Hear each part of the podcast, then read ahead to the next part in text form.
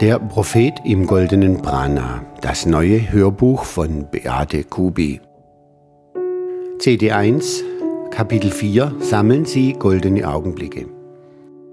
Vorbereitung und Einstimmung.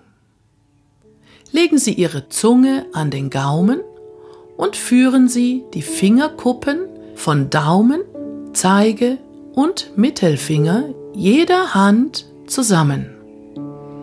Das erhöht Ihr Bewusstsein und schließt Ihren eigenen Energiekreislauf. So bleiben Sie ganz bei sich.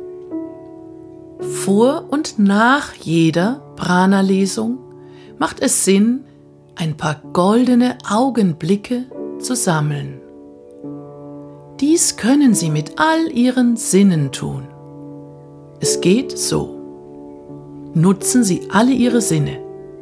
Das heißt, hören, sehen, riechen, schmecken, fühlen und ihre Inspiration und sammeln Sie kleine, schöne und wohltuende Ausschnitte des Tages auf. Bewerten Sie diese Augenblicke, die Sie erheitern, berühren, frei sein lassen, nicht, sondern sammeln Sie sie in einem durchsichtigen Gefäß mit der Aufschrift Mein Leben ist schön. Sie haben jederzeit Zugang zu diesem Gefäß und werden es mit Freude immer weiter füllen. Es entsteht ein wunderbares Reservoir von wohligen Momenten, die Ihnen an einem trüben Tag ganz schnell wieder freudig auf die Füße helfen. Somit erhöht sich Ihre Eigenschwingung.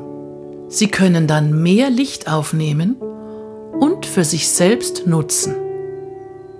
Und Sie haben Zugang zu den höheren Ebenen des Seins, wo alle Lösungen für Ihre Lebensfragen lauern. Nehmen Sie nun in Ihrem eigenen Atemrhythmus ein paar tiefe Atemzüge ein. Am besten geeignet ist die Bauchatmung. Atmen Sie dabei tief hinab in Ihren Bauch und beobachten Sie, wie Ihre Bauchdecke sich dabei hebt und senkt. Zwischen den Atemzügen sollten Sie eine kleine Pause machen